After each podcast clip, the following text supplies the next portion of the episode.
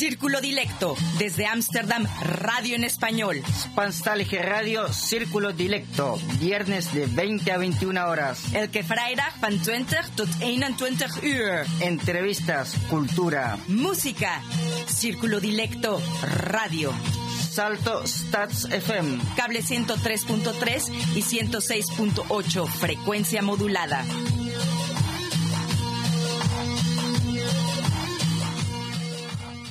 Muy buenas noches a todos nuestros oyentes. Hoy es 26 de marzo y estamos aquí de nuevo en un programa más de Círculo Dilecto, su radio en español. Y todo esto es desde Ámsterdam para el mundo. Hoy tendremos 60 minutos de música e historias con un invitado muy especial, porque él ya ha estado durante mucho tiempo en Círculo Dilecto, pero no como invitado, sino como colega de la radio. Así que para mí es un placer poder presentarlo esta noche. Pero esto será en unos instantes porque ahora quiero saludar a nuestro DJ Rengo Star que como cada viernes está con nosotros y enviar un saludo muy especial también a nuestro editor Pablo Garrido. ¿Cómo estás Rengo? Y muy buenas noches. Y muy buenas noches Alexa. Yo acá todo muy bien.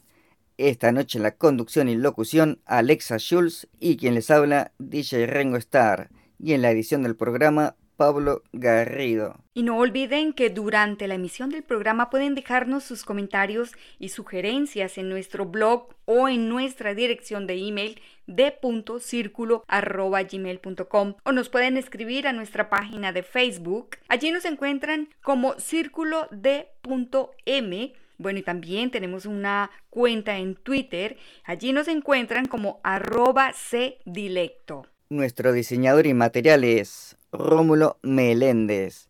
Su opinión es importante para nosotros, así que para sus comentarios y sugerencias pueden escribirnos a d.circulo.gmail.com. Están escuchando Radio Círculo Dilecto. Y llegó el momento de hablar con Francisco Peña. Él es mi amigo, es ex colega de en la radio, es músico, trompetista, arreglista y compositor. También es colombiano. Y está radicado desde hace muchos años aquí en los Países Bajos, especialmente en Ámsterdam. Viene de familia de músicos. Su padre también es trompetista, sus hijas cantan. Francisco es licenciado en música de la Universidad del Valle. Y lo demás, pues él mismo nos los va a contar con sus palabras y con la música que ha escogido para esta noche. Francisco, muchas gracias por estar aquí en nuestro programa. Hoy estás al otro lado del micrófono, pues durante varios años estuviste sentado aquí donde yo estoy. Y ahora eres mi invitado y bienvenido a Círculo Dilecto Radio. Gracias Alexa por la invitación y sí, bueno, siempre es un placer estar nuevamente aquí y poder compartir con el público y poder compartir con ustedes. Es un placer. Ah, bueno, el placer es mío. Y entonces, ¿qué dices si nos vamos con la primera canción que trajiste para hoy? Bueno, la primera canción que les traje se llama Mil veces perdón. He tratado de organizar las canciones como en, en un orden cronológico de lo que yo he hecho. Esta canción que van a escuchar a continuación la hice en 1998 aproximadamente bueno, aquí está para todos ustedes. Mil veces perdón.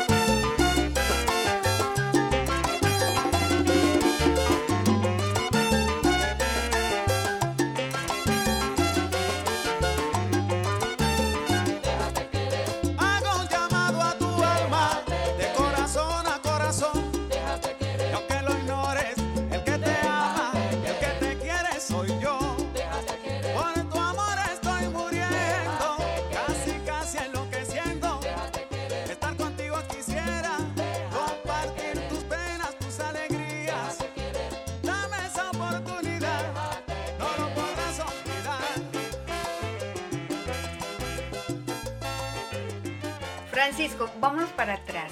Tú naciste en Buenaventura. ¿Tu familia todavía está ahí? ¿O se fueron?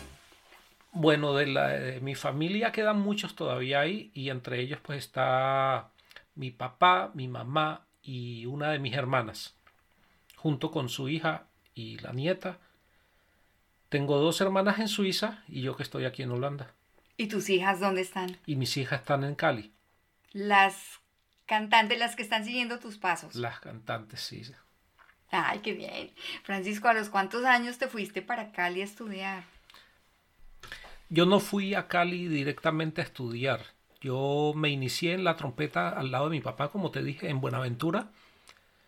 Y se dieron la, la oportunidad o se dieron las oportunidades de viajar a la ciudad de Cali a tocar con las orquestas de salsa. En el año 86 ya empaqué maleta y me fui para Cali. Allí me inicié. No, pero espera, porque primero entraste a la universidad o tú llegaste y ya entraste como músico en algunas orquestas y después estudiaste. No, yo entré a la universidad después de tener 10 años de experiencia como músico. O sea, cuando yo entré a la universidad yo ya era trompetista, ya escribía arreglos y justamente fui a la universidad en busca de más conocimiento, no porque fuera a aprender música, o fui a aprender las bases de la música y a tener un título dentro de lo que a mí me gusta, que era lo que yo quería tener también. Pero entonces eso fue una confirmación prácticamente a lo que ya, a la escuela empírica que habías logrado. Exactamente. Y, y es como saber de verdad de dónde vienen las cosas, porque tú aprendes empíricamente, pero todo lo aprendes en la práctica, no aprendes en la teoría. Y hay que enfrentarse un poco a la teoría para afirmar esos conocimientos. Vámonos para los años 80 y 90 porque yo sé que estos son muy importantes para ti, ya que participas en muchas agrupaciones musicales. ¿Cómo fue este periodo? Bueno, fue un periodo de verdad bastante intenso, porque en la ciudad de Cali, pues yo me desempeñaba solamente como, como músico y durante toda la semana me la pasaba de un ensayo a otro, tenía amistad con las orquestas, con los músicos y yo era siempre bienvenido, así que siempre iba eh, cada día de un lado a otro a ensayar, de regalado, como decimos allá. a la escuela, a la escuela calle, de la calle. Sí, la escuela de la calle, a hacer experiencia y eso de verdad fue lo que me sirvió mucho después. Habíamos dicho al principio que tu papá también es músico, es trompetista, tú te vas a Cali, participas en varias agrupaciones, entras a la universidad. ¿Cuándo decides que eso es lo tuyo? Yo voy a ser músico y quiero, mi vida va a ser músico. No, esa confirmación yo la tuve desde que salí del ejército porque lo que yo pensaba inicialmente era ser arquitecto. Y cuando hasta que salí del ejército pensaba presentarme arquitectura. Fue un grupo bastante grande en el examen de admisión. Yo no pasé y cuando salí de allí salí convencido que si esa puerta se cerraba era porque eso no era para mí y no quería insistir. Así que decidí para ser un, un arquitecto con pensamientos de músico frustrado. Sí. Mejor un, uh, un, músico contento con sin ínfulas de arquitecto. Pero una cosa, cuando, eh, por ejemplo, el hecho de que tu papá sea el músico y tú seguiste los pasos, ¿qué decía tu mamá? No, mi papá, más que todo, mi papá siempre me decía que tomara la música como un hobby, no como una profesión.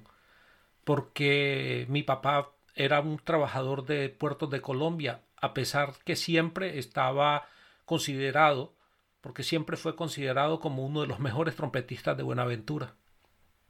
Bueno, pero aún así decidiste, no lo tomo como hobby, yo me dedico a la música. Exactamente, porque es, o sea, yo soy de los que pienso, Alexa, que si tú vas a hacer algo, lo haces de lleno, no lo vas a hacer a medias.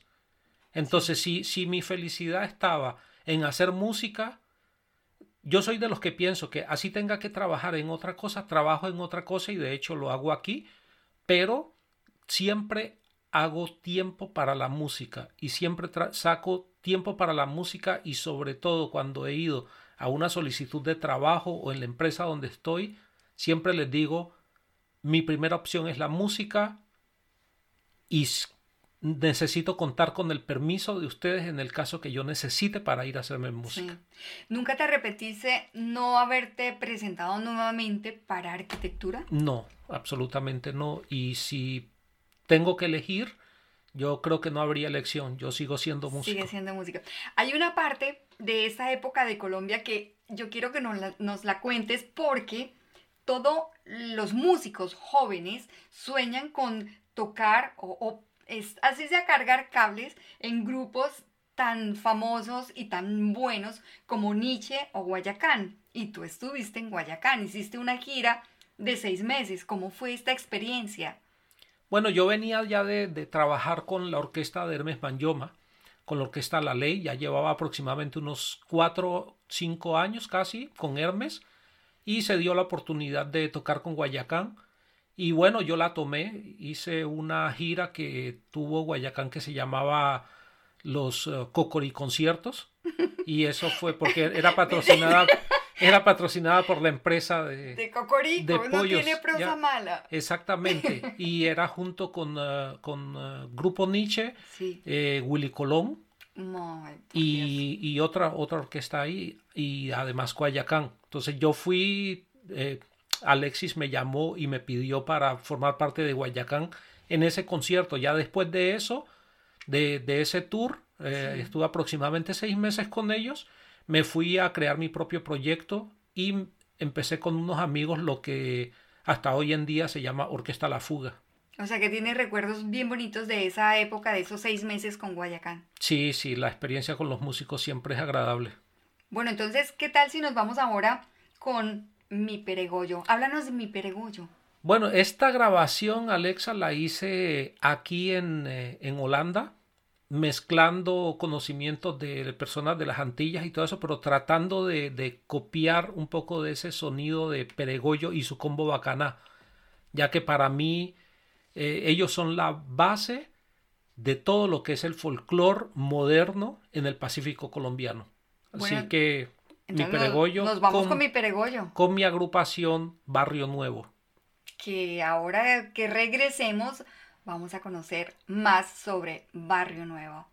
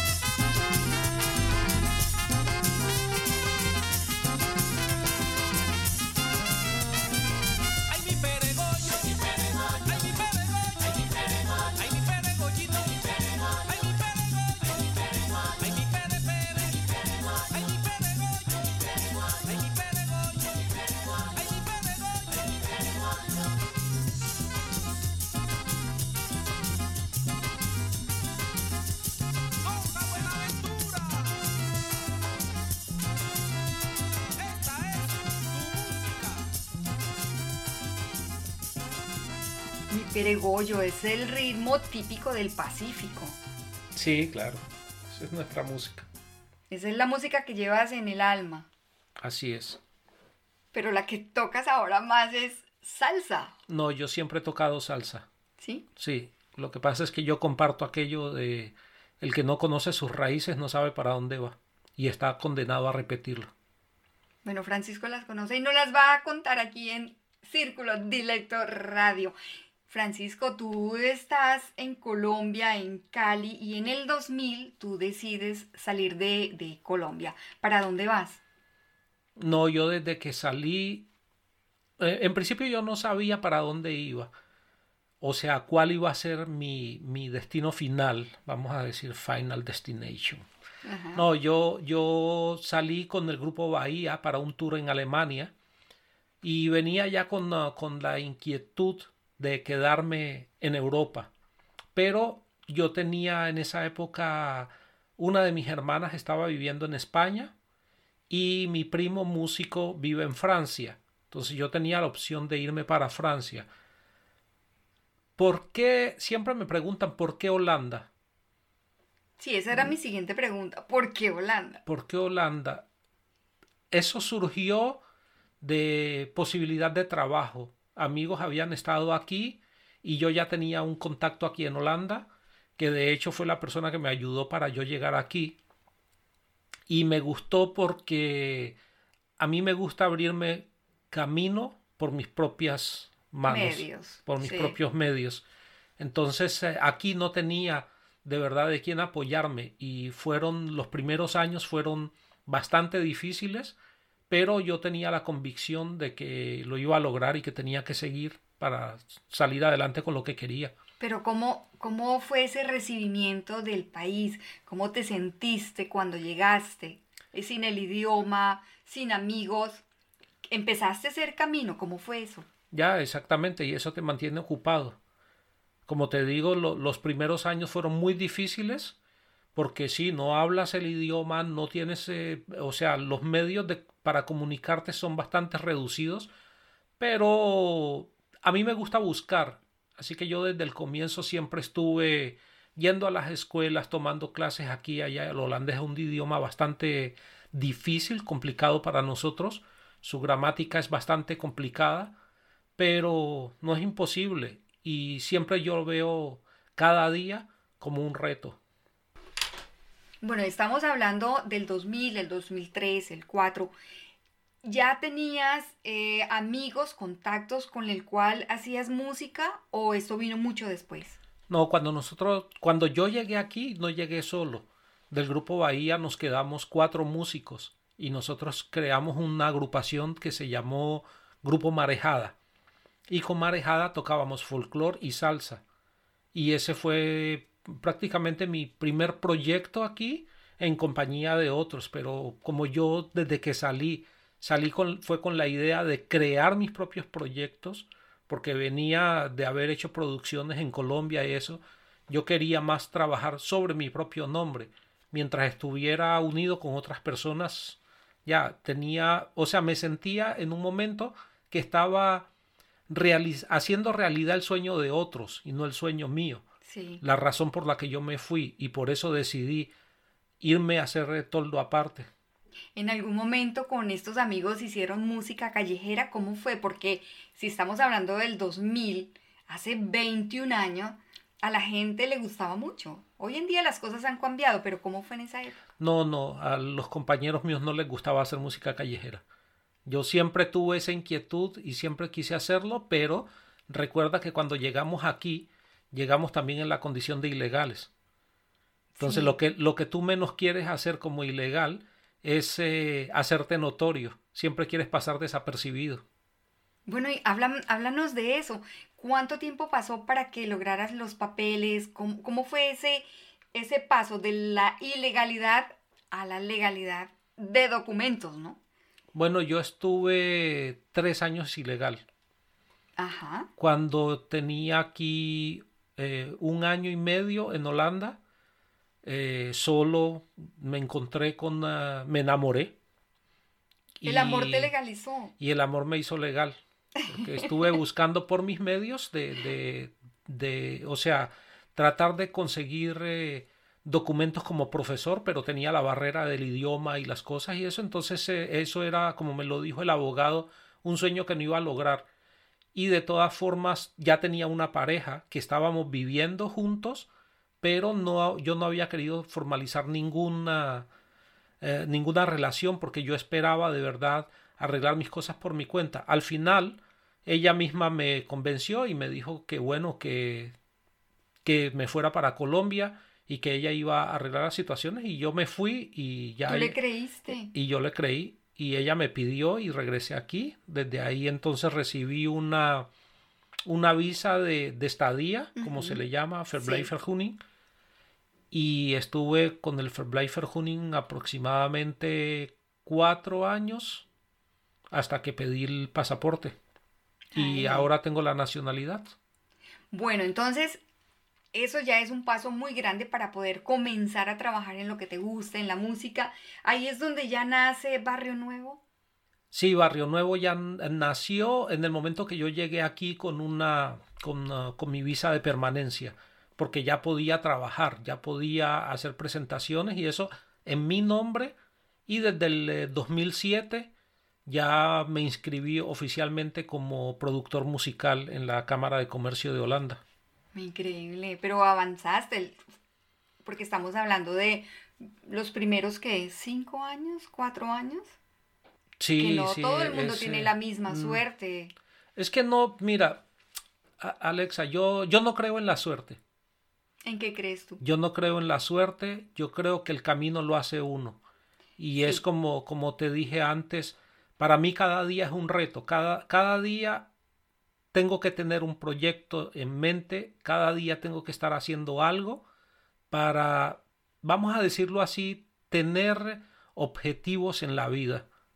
Y para mí es eso. Y cada día, cada día tienes que tratar de lograr éxitos. Éxito no es eh, tener eh, millones en el banco. Éxito es conseguir esos pequeños logros que te has puesto que se hagan realidad. Y que te hacen feliz. Esas metas, exactamente. Es lo más importante. Tenemos un tema que trajiste que es Traigo Tumbao. Háblanos de Traigo Tumbao y nos vamos a escuchar Traigo Tumbao de, con Hermes Manyoma. Bueno, eso me lo explicas tú. Sí, porque yo con Hermes Manyoma estuve cinco años, como te dije, eh, como trompetista. Con Hermes Manyoma no tuve la oportunidad de hacerme siquiera como arreglista o algo, no, yo era su primera trompeta y estuve como primera trompeta durante todo el tiempo, siempre eh, ahí fijo, era mi banda fija. Eh, tenemos muy buena amistad con Hermes y ahora que en Holanda pues me hice cantante por la necesidad, porque no hay cantantes aquí de verdad. Aquellos que cantan holandeses tienen acento y ya yo buscaba otra cosa. Entonces eh, no logré conseguir un cantante. Los músicos del grupo me animaron a que fuera yo quien cantara porque yo tenía que sostener las presentaciones en vivo a pesar de que ya había grabado con otros cantantes. O sea que en, en Traigo Tumbao te vamos a escuchar. Entonces traigo tumbao. No, en, en Barrio Nuevo fue donde empecé a cantar, pero Sí. yo no cantaba con mi grupo de salsa. En Traigo Tumbao hice una invitación a Hermes para que grabáramos una canción juntos. Genial. O sea, yo estuve en Colombia, le pedí a Hermes una composición de él, la letra es de él, y me vine con la idea, tra- estuve trabajando la idea, escribí la música y se la presenté, a él le gustó y la grabación la hicimos en una combinación de músicos en Colombia y músicos en Holanda. Bueno, entonces vámonos con Traigo Tumbao y ya regresamos.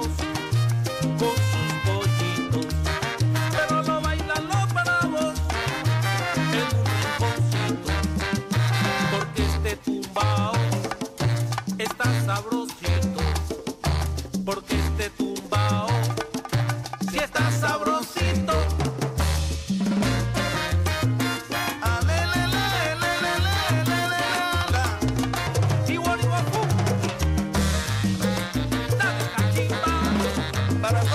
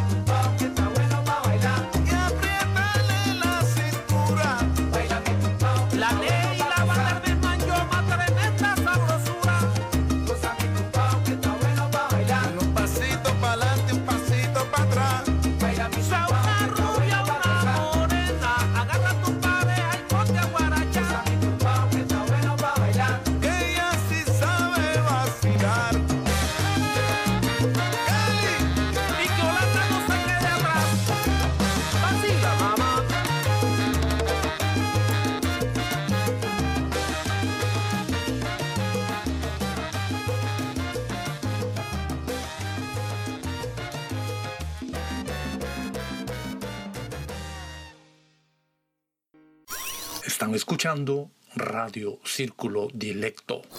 Francisco, escuchamos Traigo Tumbado donde tú cantas. Estabas contándonos que te tocó cantar a ti. Lo haces siempre porque hay un tema donde hay una chica, ella es colombiana, ¿de dónde es? No, Maike van Zetten es eh, holandesa, Ujú. ella habla muy bien español. También nos conocimos eh, en las presentaciones con las orquestas y siempre la he invitado a grabar los coros conmigo. Aquí hay muy pocas oportunidades de hacer salsa y sobre todo hay muchos grupos aficionados, pero no quienes hagan salsa profesional. Profesionalmente, vamos a decirlo, no cuento más de cuatro o cinco orquestas, profesionalmente hablando. Francisco, una pregunta porque en el programa han venido ya varios músicos y yo estoy segura que los conoces y hay otro colombiano, Jaime, yo creo que también lo conoces.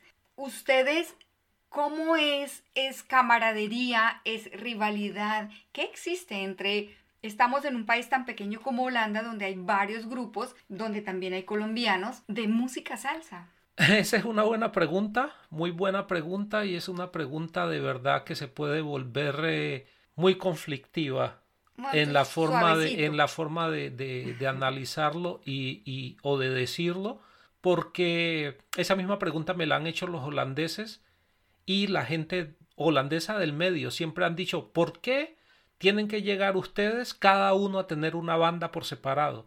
Cuando ustedes podrían trabajar juntos y poner su talento y tener la mejor banda de Holanda que puede haber aquí. Hay una sencilla respuesta, es mi opinión, ¿eh? y no espero no molestar a nadie con eso. Es que todos venimos aquí a querer ser estrellas y nos olvidamos que algunos tienen más talento que otros en determinados campos. O sea, la rivalidad es grande. Entonces, e- e- exactamente, si lo vamos a decir así. Ahora, es eh, ya yo he tenido músicos colombianos tocando conmigo que después de un tiempo toman su camino porque no sé, como te digo, no se sienten cómodos y se sienten como que yo estoy poniéndole mi talento para que él salga adelante. Sí. Por eso, por eso yo me, yo, por eso yo, yo tengo muy buen contacto con mis músicos. El único colombiano soy yo en estos momentos, pero tengo un músico de Uruguay que tenemos una camaradería tremenda y los demás músicos, eh, eh, la pianista es holandesa, estamos juntos desde el 2007 tocando y cuento con ella 100%. El trompetista es alemán y es, yo siempre digo, es mi hermano alemán porque es el que siempre me ha ayudado en todo. Y el trombonista es alemán y siempre me están pidiendo, Francisco, vamos a grabar, ¿qué estás haciendo? Nuevos proyectos, mándame que yo grabo, invítame que yo grabo. Pero con los, con los latinos, con los colombianos no tienes no eso. puede. No, y yo, yo no entiendo, o sea, yo no lo entiendo porque eh, si a mí me preguntan, yo siempre estoy abierto para ayudar y para colaborar y eso, pero no sé, es lo que tú dices.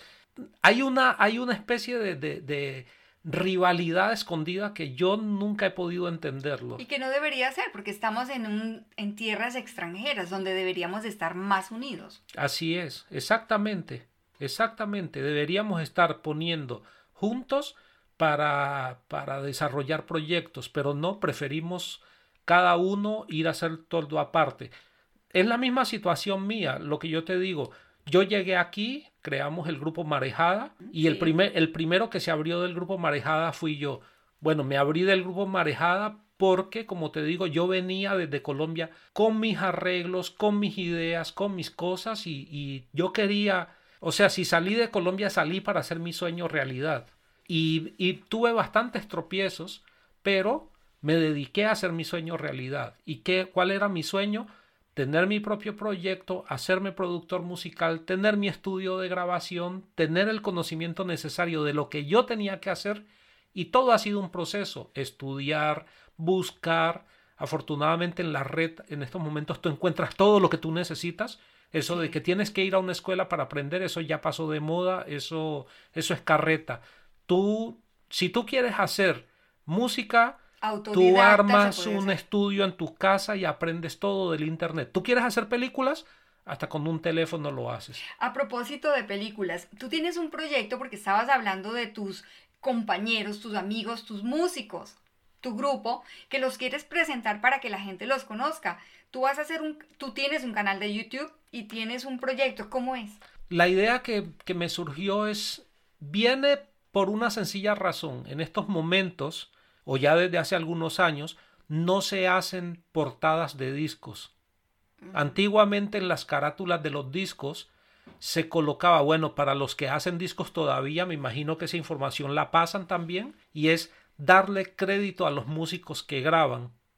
Porque es que yo no soy, yo no soy único que hago todo el trabajo. Hago bastante trabajo, pero yo sin la pianista no puedo trabajar. O los músicos que graban conmigo. Y como te digo, ellos son los responsables, en cierta forma, de que yo me mantenga activo. Porque ellos siempre me están preguntando ¿Qué estás componiendo? ¿Qué estás haciendo? ¿Qué estás? Necesitamos grabar, vamos a grabar y, me llenan de esa energía para poder seguir adelante.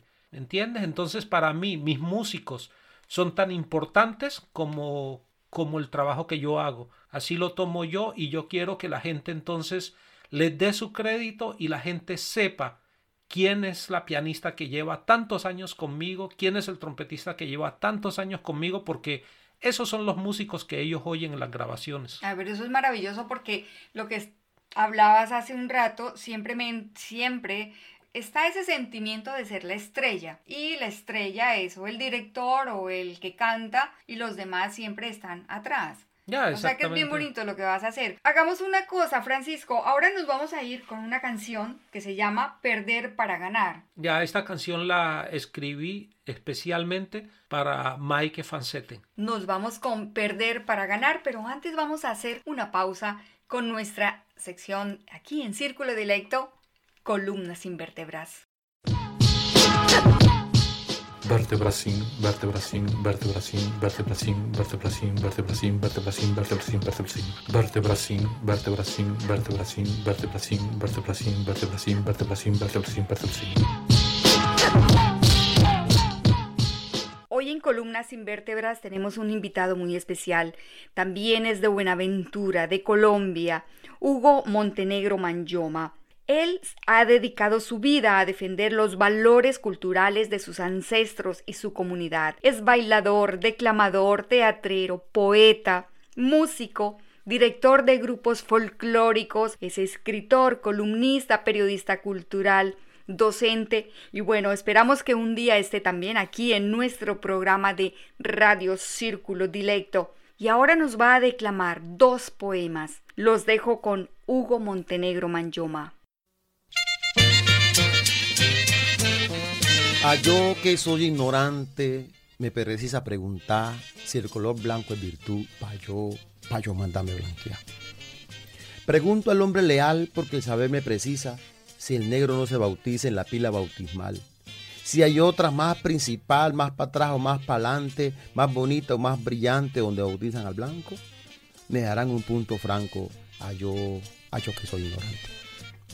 De un hombre y de una mujer todos somos descendientes porque el negro solamente con desprecio lo han de ver? La misma sangre ha de ser, aunque el negro singular, siempre lo han de colocar en un lugar separado. Si el negro no es bautizado, me precisa preguntar. Negro fue San Benedito, negras fueron sus pinturas y en la Sagrada Escritura letras blancas yo no he visto. Negro los clavos de Cristo que murió en la Santa Cruz. ¿Será que bajó Jesús por el blanco a padecer? Solo así podré saber si el color blanco es virtud. Cuando tengamos que darle a mi Dios estrecha cuenta, ¿cómo el negro va a pagar por el blanco la ofensa si el negro no se le encuentra un delito que culpar?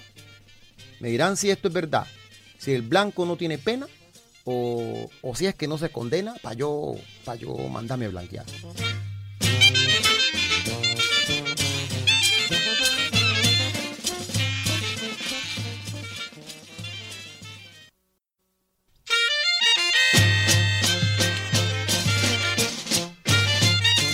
A ver, muy severo he venido hoy, dijo el inspector. ¿Cómo fue la riña? Explique, señor. Oiga, oiga, le digo qué fue que pasó. Yo pasaba quieto cuando él me llamó, y sin más ni menos, y sin ton ni son, me trató de maluco y de conversión. Me dijo que yo era que un cutrucedo. Me escupió la cara, me pisó el sombrero, que era un guaricha, me dijo también, y otro poco de cosas en un santiamén. Me cogió el hombro y me zamarrió y enseguidamente volvió y me soltó. Yo que no quería ponerme a pelear, prendí mi tabaco y me puse a fumar. Entonces, entonces se puso a hablar de mi padre. Pues para decirle me rayó la madre. Me trató de cochino, escapilagiado, de un aguayevame, de un arrastrado, que yo y que tenía la mano oso, que yo no era sino, sino un aguanoso, que ñanguitamente me veían por ahí con eco el pote como manatí. Que que, que, que barulaque, y también maqueta, que yo, que yo no servía pataco de escopeta. Yo sin contestarle por no discutir, me saqué el tabaco y para poder escupir. Dijo que mi abuelo que era más juego con un susto con hambre y que, era reo. Nuevamente vino a decir que mi hermano robaba gallina cuando no marrano. Que la abuela mía era una incutrina, una maldecilla que comía guabina, una limonea que andaba por ahí comiendo sobrado para poder vivir. Que yo es que tenía la mano gruñía y que mi camisa ya estaba pogría. Lo pie callado, sin nada decir, me saqué el tabaco y volví a escupir. También también que peleando un día en la tarde me pegó un muchacho, que yo era un cobarde, que era un sinvergüenza sin ocupación, que no trabajaba para comprar calzón. Me dijo canalla, bandido, adaposo, come gallinazo, también jaratoso. Que yo, que yo no pensaba sino en alzar copa. Que a la mujer mía no le daba ropa. Y que por eso mismo ya me había votado. Me dijo indecente y gran desgraciado. Y como yo no estaba por más seguir, me saqué el tabaco y volví a escupir. Quique el trapo también me gritó. Y a poquito rato ya se me enjaizó. Me metió la mano como 30 veces y por lo mismo pues ya, ya empezó, empezó a crecerse. Entonces, entonces me dijo otro palabrón y por el mero pecho me dio un empujón. Cuando yo vi, cuando vi esa grosería, ya yo me iba a ti. Y otra grosería me volvió a decir. Yo no le hice caso, yo me estaba adiendo cuando en la mano él me fue cogiendo. Yo estaba cansado y cuando lo vi, me saqué el tabaco y volví a escupir. Le aguanté todo sin compasión. Me cogió el hombre y me dijo, ladrón. Pero cuando vino a decirme esos pedazos de individuo, enseguidamente me dio un santiguón y en la misma trompa le dio guantón. Es que la soberbia había como estoy. Si vuelve a decirme, yo guardo y le doy y sigo orando si sigue diciendo que me dio, que me dio ganas de matarlo a puro moldisco, a piedra y a palo. Y si un día esto lo encuentro por ahí, y esa misma juenza me vuelve a decir, aquí se lo mando con su pariguela, calladito la boca con sus cuatro velas, con el cuerpo tieso, con el cuerpo tieso, muertecito ahí.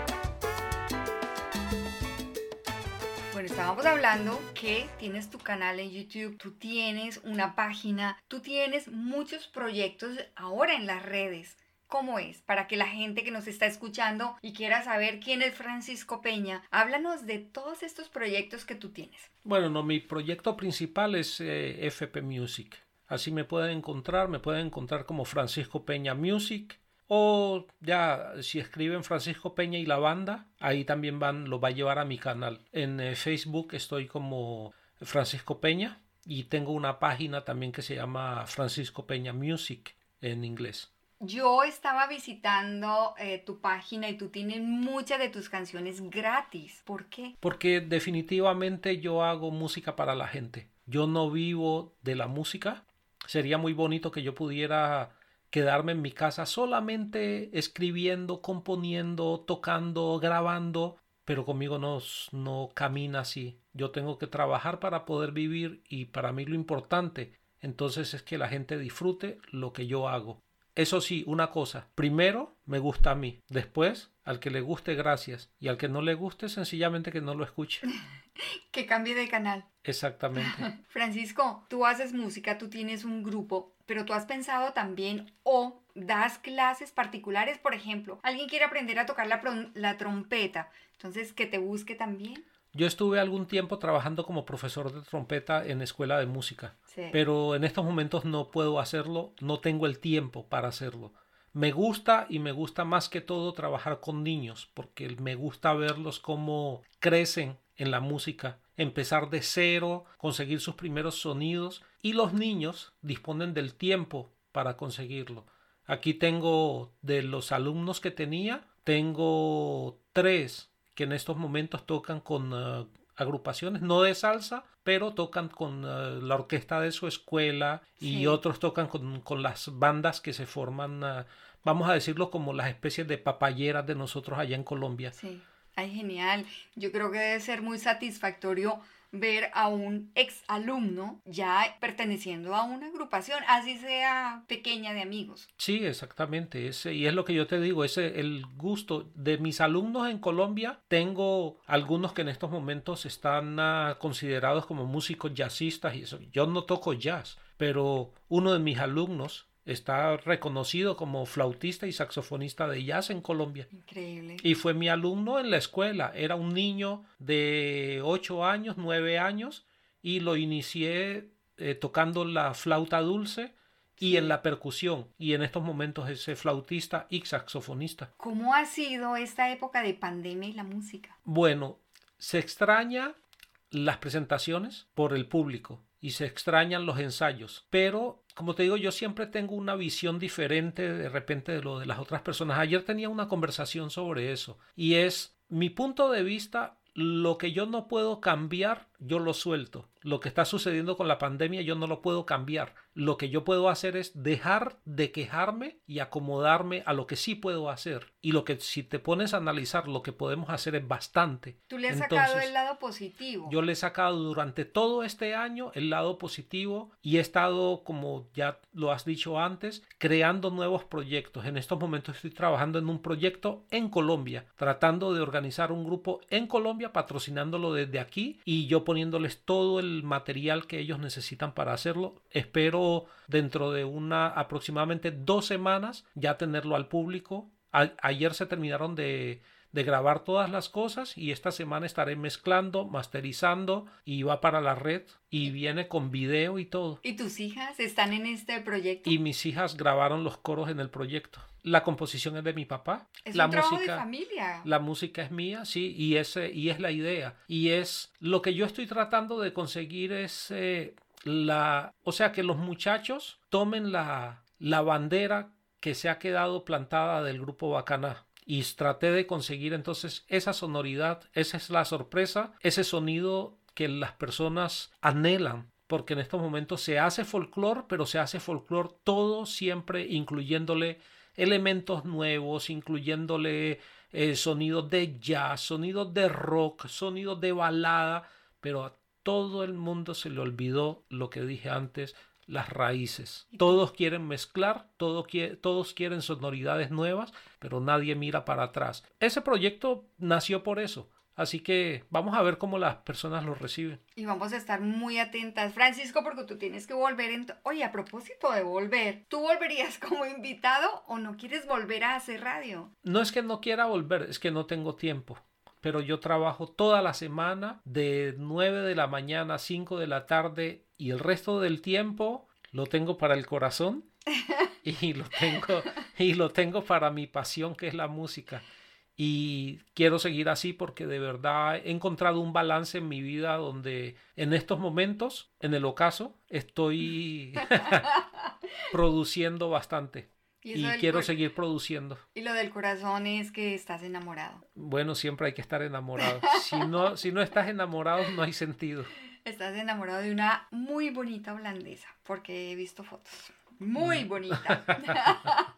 bueno, ¿y cuándo es el próximo viaje a Colombia? Bueno, esperando que pase un poco la pandemia. En el momento que haya la posibilidad, quiero ir a visitar a mis viejos y ver a la familia nuevamente. Porque lamentablemente ya estamos llegando al final del programa y entonces, ¿qué les diría? ¿Qué mensaje quieres enviar para los que nos están escuchando? Y lo que tú dij- dijiste hace rato, no necesitan ir a una universidad o a una escuela de música, las herramientas para seguir están en casa. ¿Qué consejo les das a todos esos músicos que quieren hacer algo y creen que no ir a una escuela los detiene? Primero, cada día es un reto y la vida está llena, llena de posibilidades. No pensemos solamente en los problemas. En lugar de problemas, pensemos en soluciones. ¿Cómo lo podemos hacer? Como yo te, como te dije, si, si quieres grabar, en estos momentos es fácil conseguir un programa para grabar. Así no consigas la calidad que tú esperas, pero poco a poco vas creciendo. Si yo escucho mis grabaciones del comienzo, Sí. mm, suenan muy, muy, muy básicas a lo que el sonido que tengo ahora. Pero ha sido inversión de tiempo, dinero y con calma, Y amor, dedicación. seguro. Y ahora nos vamos con una canción, Déjame ser. Cuéntanos aquí ya un- para ir cerrando. Bueno, déjame ser era una esperanza de amor que yo quería hacer, pero no me dejaron ser. El que entendió, entendió. Exactamente. Entonces nos vamos con Déjame ser y ya regresamos.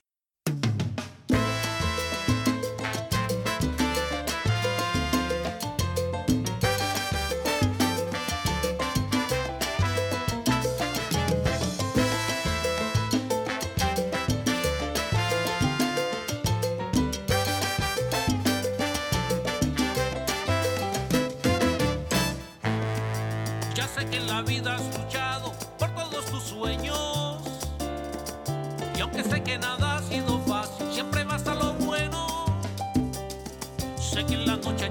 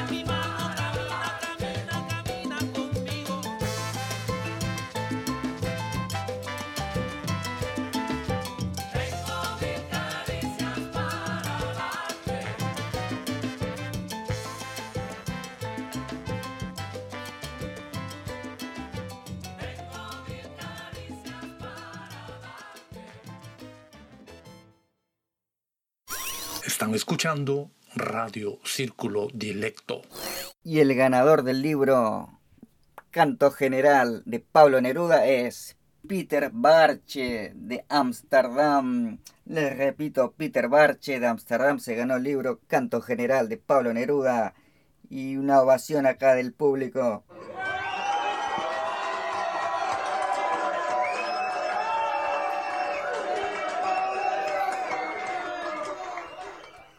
Y en el mes de abril sorteamos el libro Mujeres Latinas en Almire de Lila Carrillo.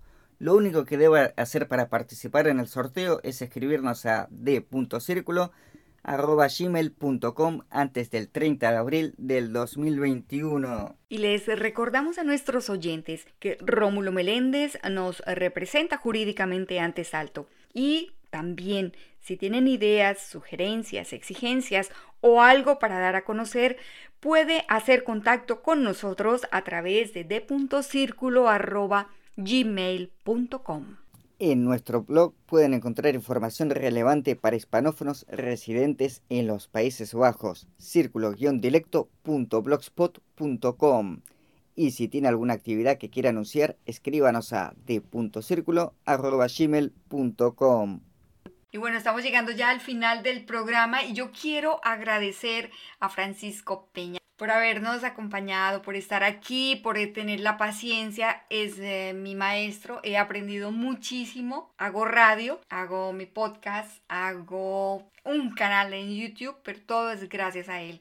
así que estoy agradecida siempre, Francisco. Gracias por el tiempo que nos has dedicado para hacer este programa. Bueno, yo lo único que te he brindado es la posibilidad de hacer las cosas, mostrarte el camino. El resto lo has hecho tú. Bueno, pero sin ti no lo hubiera podido hacer. Sí, seguro que, seguro que sí. Cuando eh, por ahí hay un refrán que dice, cuando el alumno está listo, siempre aparece un maestro. Apareciste, mi maestro. Francisco, y un saludo a tu papá. ¿Tú qué le dirías a tu papá? Porque yo estoy segura que nos está escuchando, tu familia. Sí, bueno, que lo quiero mucho y que espero verlos pronto. Y que pronto vas para allá. y que me va a llevar. Uy.